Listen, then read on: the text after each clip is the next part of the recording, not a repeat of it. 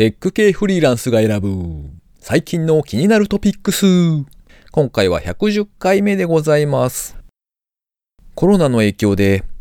先輩、ボタンくださいっていう青春の風景も今年はなくなってしまったのかもしれませんね。ちょっと切ないけど、自分には縁がなかった世界なので、まあ頑張れよってことにしておきます。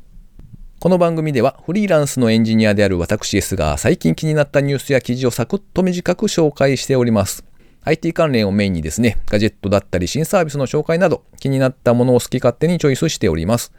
今回は3つ記事を紹介させていただきたいと思っております。ご意見ご感想などありましたら、ハッシュタグカタカナでテクフリでツイートをいただけたらありがたいです。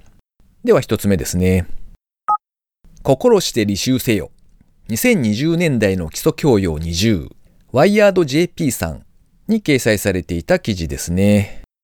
内容としましては、雑誌ワイヤード日本版ボリューム36の紹介っていう記事ですね。ワイヤード日本版が全幅の信頼を置く20名に2020年代を生き抜くために必要なリテラシーとはっていうのを聞いたんだそうです。発酵メディア学。あの発酵はあれですね。乳酸菌とかお味噌とかのですね、あの、もやしもん的な発酵ですね。の発酵メディア学というものだったりとか、もしくはときめき学みたいな、そういった複雑で多様な現代に求められるあらゆる基礎教養を紹介という内容になっているそうです。他にもですね、まあ20のタイトルが掲載されていたんですが、例えばウェルビーイング学ですとか、QPMI 学というものだったりとかですね、何でも QPMI サイクルというのがあるそうで、イノベーションを生み出すための概念、クエスチョン、パッション、ミッション、イノベーションの頭文字を組み合わせて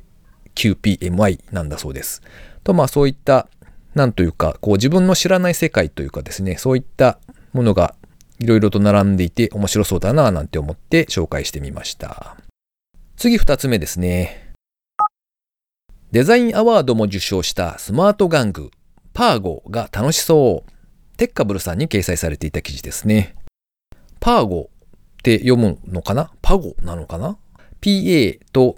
GO の真ん中にですね、びっくりマークが入ってるんですけど、これはパナソニックが開発したスマートチーク玩具だそうです。見た感じはですね、なんか懐中電灯っぽい感じですかね。で、あの、懐中電灯で言うと光を出す部分、あそこがですね、カメラがあって、で、あの、いろいろなものを撮影できるようです。そして本体にですね、ボタンが2つあって、1つはカメラで記録するボタン。で、本体にはですね、EdgeTPU っていう、まあ、なんというか、あれですよ。EdgeAI 的な何かだと思うんですが、そういうのが搭載されておりまして、で、撮影対象をですね、その場で認識して本体に耳を近づけると内蔵スピーカーから説明を聞くことができる。そんな仕組みになっているそうですね。で、もう一つのボタンは押すと記録したものの詳しい情報が再生されて、身の回りの世界についてよりたくさん学ぶことができるんだそうです。と、まあ、そういったハイテク玩具の紹介記事でした。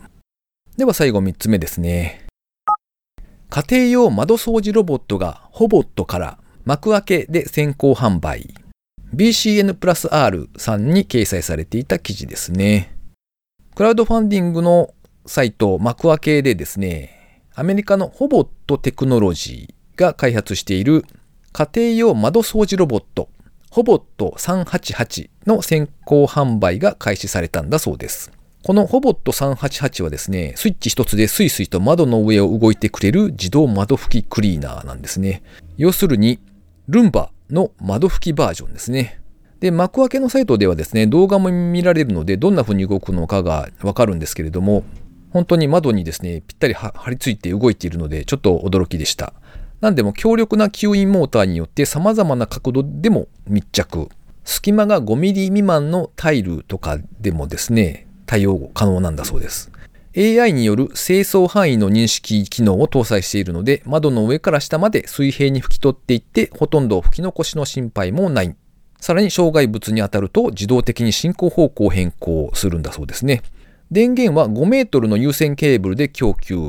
コネクター部分には外れ防止の機能があるということです。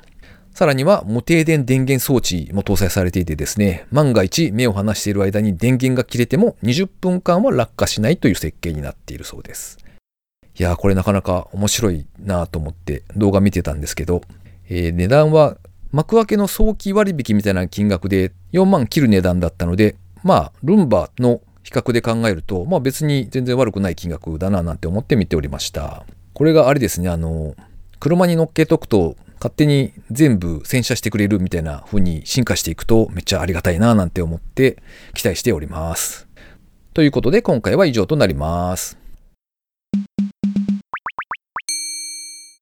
えー最後にですね、毎回近況なんぞをブツブツとつぶやいておりますが、ここ最近はですね、どうもなんというか、こう、外へ遊びに行くみたいな感じじゃないじゃないですか。なので、どうせならですね、家族みんなで何かこう、映画だったりとか、アニメだったりとかを見ようかなんてことをちょっと思ったりもするんですけれども、なかなかですね、実際にはそういう流れにはならないんですね。というのも、えー中学生、高校生ぐらいのお子さんがいらっしゃる家庭だと分かっていただけるかなという気もするんですが、家族4人がですね、それぞれこれが見たいっていう、その主張するものがまちまちなわけですよ。そして、いやいや、こっちのがとか言って言って言い争っているうちにですね、結局これは合意形成に至らないなというのが分かりまして、もうもういいや、みたいな感じでそれぞれが散らばっていくという、そういうあるあるなパターンが多いんですね。小学生ぐらいまではですね、なんか家族全員で何か一つのことを、同じものを見たりとかですね、そういったことがもうちょっと多かった気はするんですが、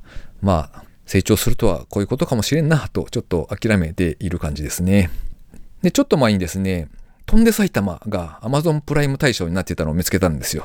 なので、えーこれなら家族4人でですね、みんなで楽しめるのではないかと思って、えーちょっと提案してみようかななんて思っております。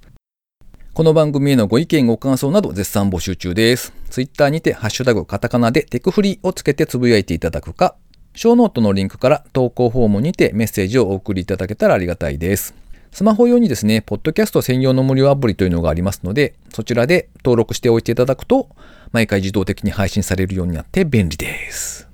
えー皆さん花見はどうされるんでしょうか？まあ、全く見に行かないというのも寂しいので、車でちょっとドライブしがてら流し見みたいな感じで見に行くかななんてことをちょっと思っております。今回も最後までお聴きいただきありがとうございました。それではまた。